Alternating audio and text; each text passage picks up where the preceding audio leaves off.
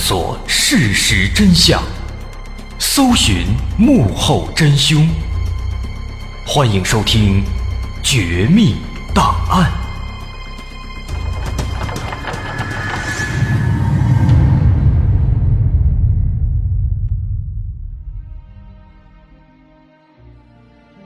还原事实，探索真相。欢迎来到今天的《绝密档案》，我是大碗。在一八六五年冬天，有一支商队从尼泊尔出发，在喜马拉雅山区的茫茫大雪里缓缓前进着。在这支商队末尾，有一位僧人，这位僧人名叫南星。这个僧人和这支商队并不相识，只不过是因为在当时的西藏偏远地区，土匪很多，一个人出行的话非常危险，所以这些商人出于对这名僧人的安全考虑，邀请他一起上路了。这些商人们看他是徒步前行，出于善心，本来想给他一匹骆驼，但是被僧人拒绝了。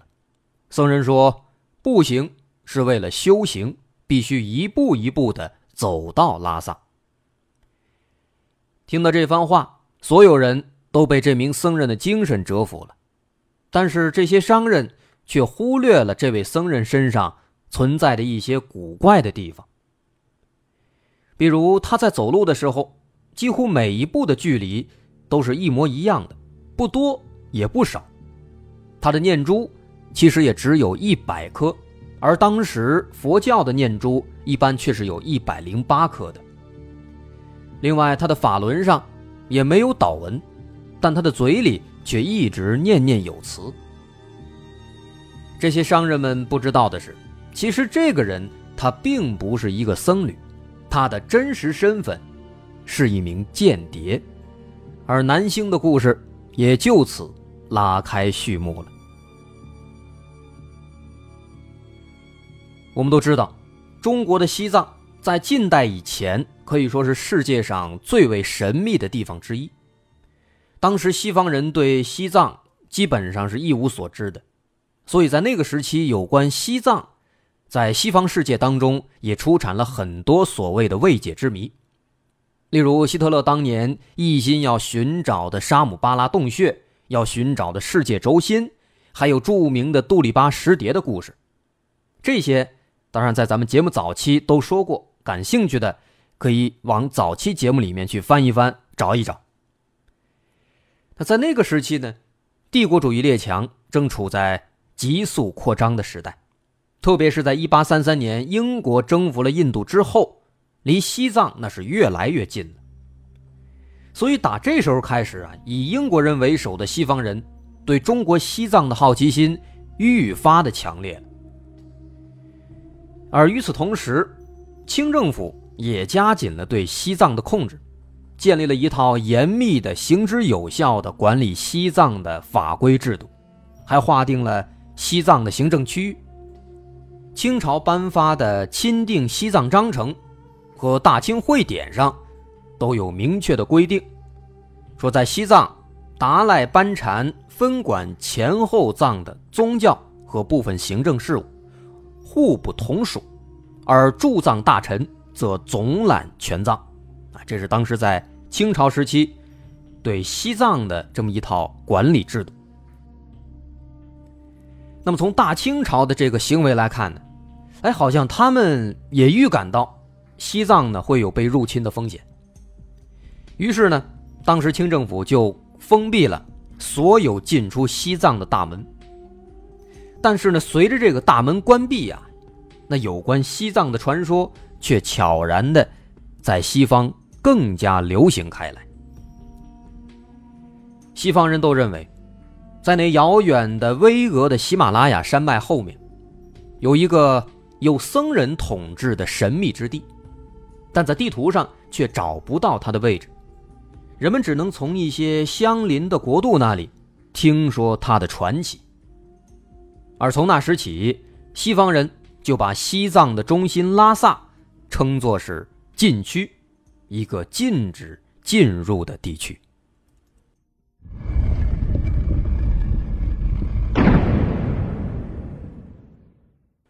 为了能够进入拉萨西方人绞尽脑汁后来他们想了一个办法利用间谍把一帮人训练成间谍派到西藏悄悄打入内部搜集有关西藏的信息为以后入侵西藏做准备。但是要想躲过西藏的严密监视，那谈何容易呀！很多间谍还没接近拉萨，就已经露出马脚。而这些间谍被发现之后，一般下场都非常惨，要么被囚禁起来，要么直接被当街打死。甚至还有一些间谍更惨，他们还没有找到去拉萨的正确的道路，就已经迷失在了青藏高原之上，活活饿死了。不过，面对这些严酷的考验，当时还真就有人成功的进入了拉萨。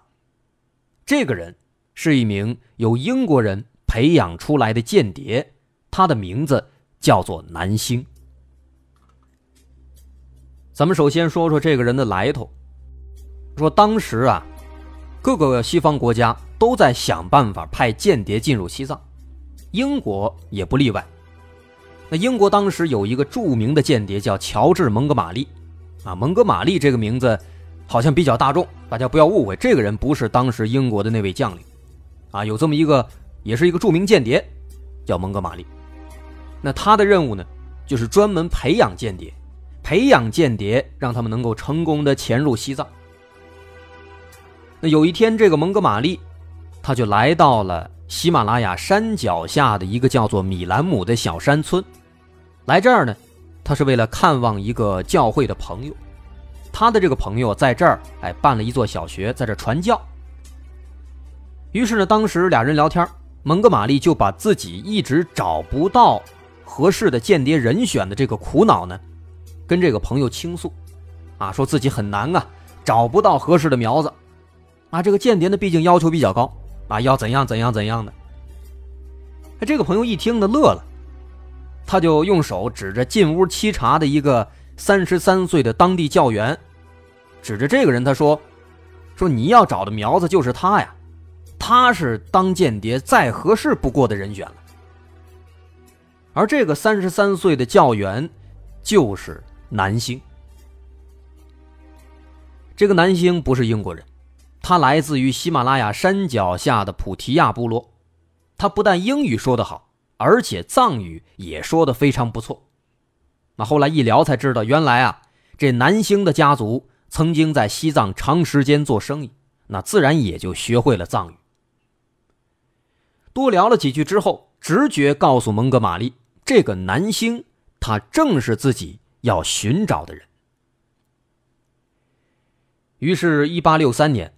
南星被送到了英国在印度建立的德拉杜罕测量总部，在这儿接受了为期两年的秘密集训。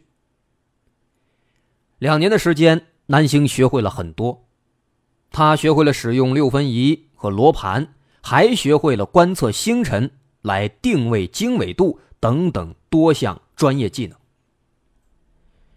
不仅如此，他们还针对南星制定了一项极为缜密。极为不可思议的计划。这个计划就是让南星以走路的方式记录下通往西藏的具体距离。而通过长时间的训练，南星每走一步的距离都能精确到三十一点五英寸，也就是八十点零一公分。每一步一寸不多，一寸不少。但这一步一步的走。走到西藏，走到拉萨，那得走多少步啊？几十万步、几百万步，估计都打不住啊！这肯定数不过来啊。那怎么数呢？所以他们又想了一个巧妙的记录办法，让南星伪装成一名僧人，带一串念珠，用这个念珠来计数。这藏传佛教僧侣的念珠呢是一百零八颗，但南星用这念珠特制的。他这珠子只有一百颗，这个肯定是为了方便计算步数。每走一百步，他就拨一颗珠子。这念珠呢，每循环一遍，算下来那就是一万步，相当于走了五英里。另外，南星这法轮，哎，也是特制的。前面咱说了，他这法轮上没有祷文，那他这里边有什么呢？在这个法轮里边藏着一个细长的纸卷这个纸卷可以说当做一个笔记本，记录他的所见所闻。再后来呢，间谍学校又给他的各项装备啊做了改装，把指南针哎也藏在法轮里边了。那这样的话呢，南星他就可以装作在祷告的样子，然后呢低头观察方位，记录地形。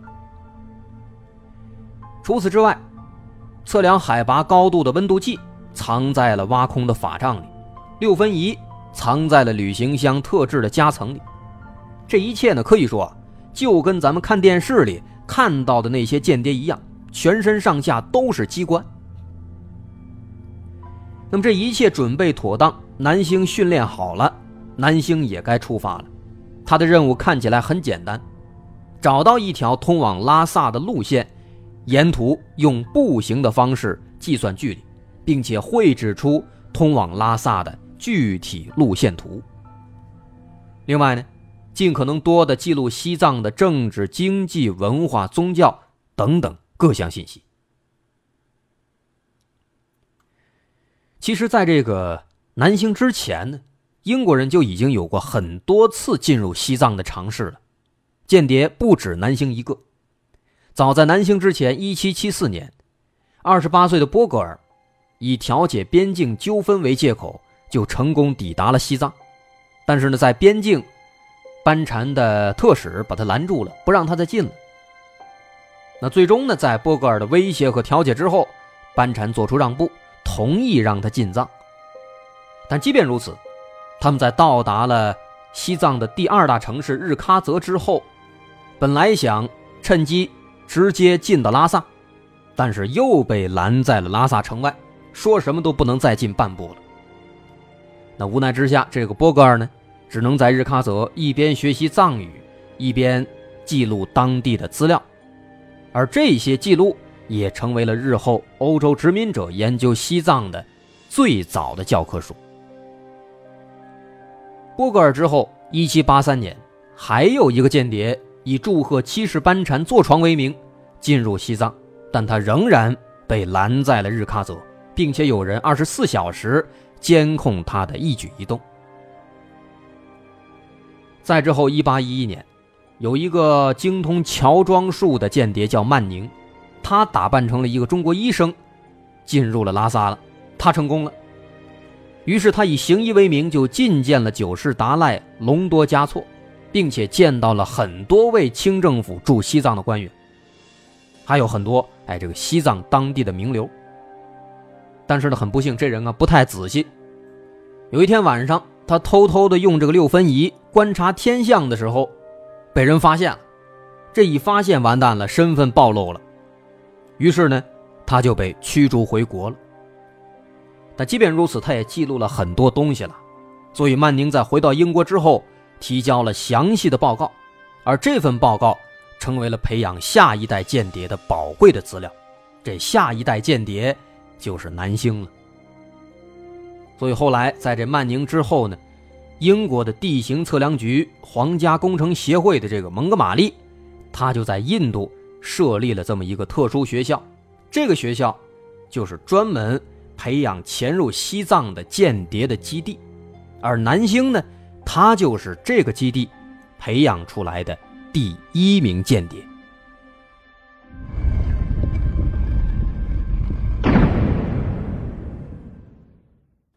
就这样，南星带着艰巨的任务，带着对未知的恐惧，带着每月只有二十卢比的可怜的薪资，他义无反顾地踏上了西藏之路。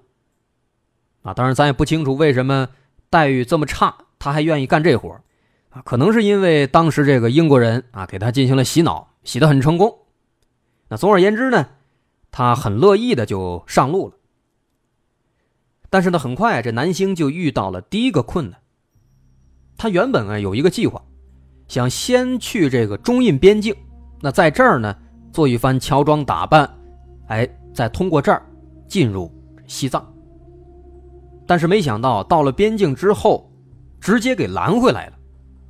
那没办法，他只能临时改道，来到了尼泊尔和中国的边界地区。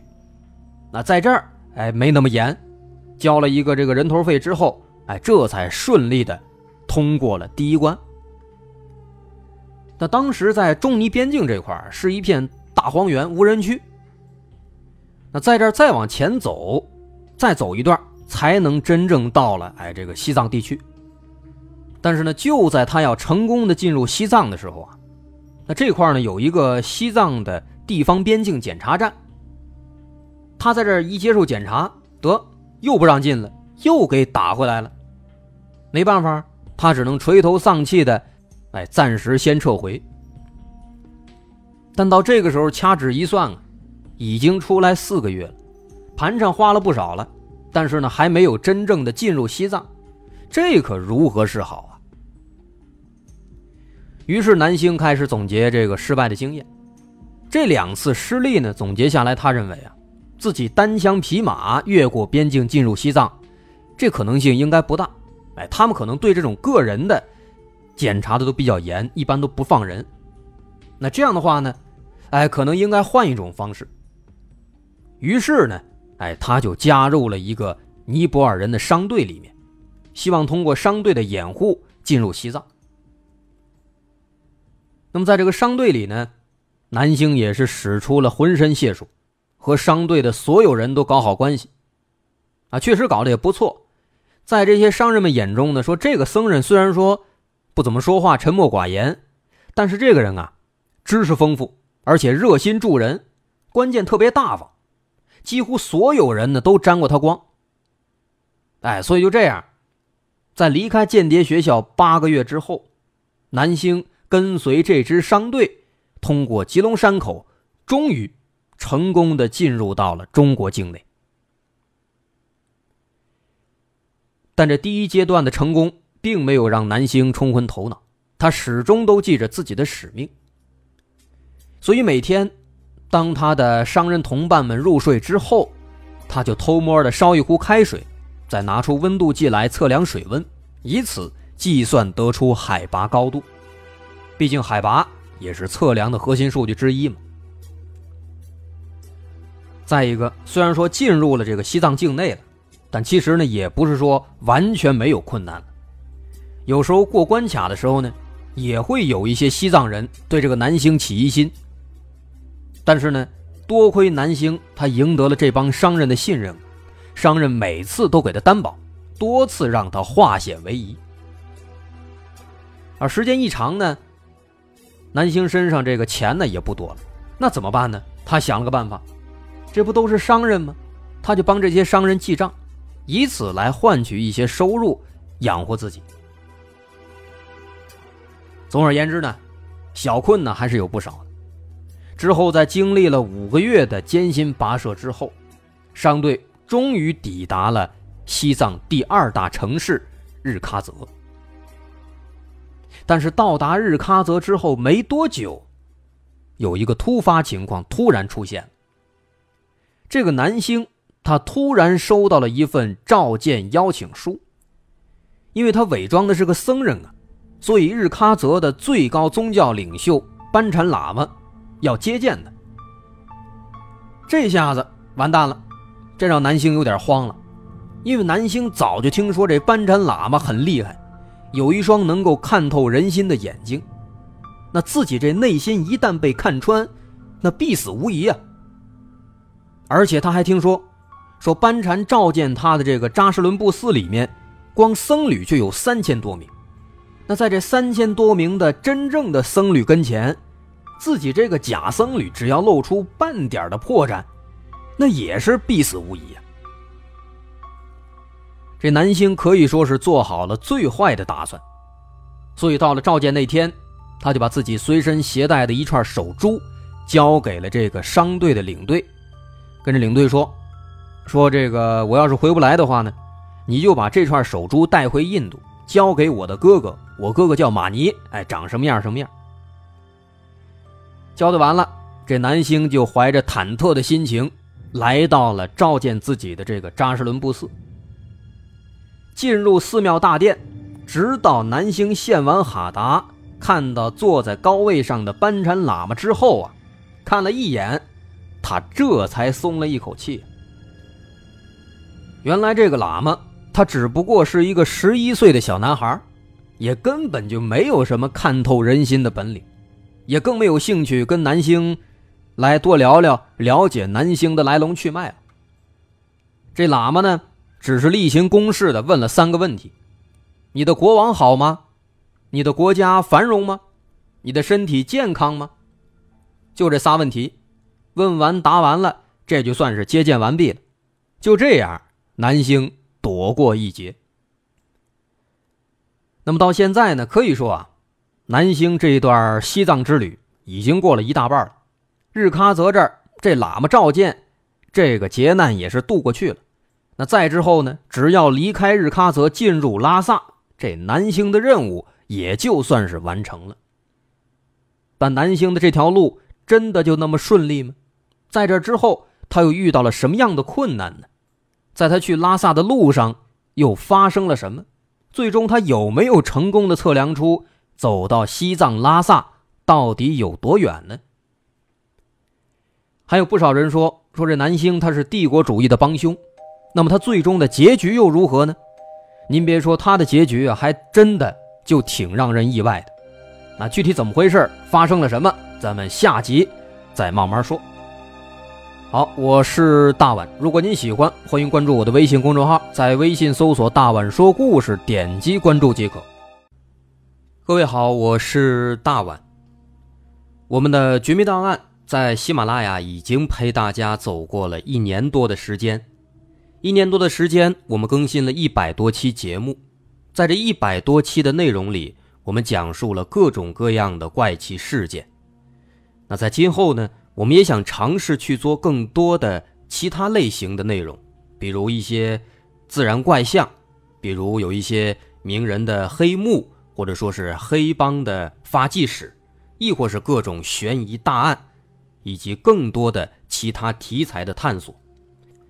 针对这些内容，目前我们也已经有了一个大概的规划，我们将会把这些内容做一个大概的整合，放在之后我们即将推出的一个。新的专辑当中，这个专辑的名字暂定叫做《绝密档案：深夜调查局两百家尘封的未解之谜》当中。需要说的是，这个新专辑我们决定在喜马拉雅作为会员节目进行独家播出，总计有两百多集的内容。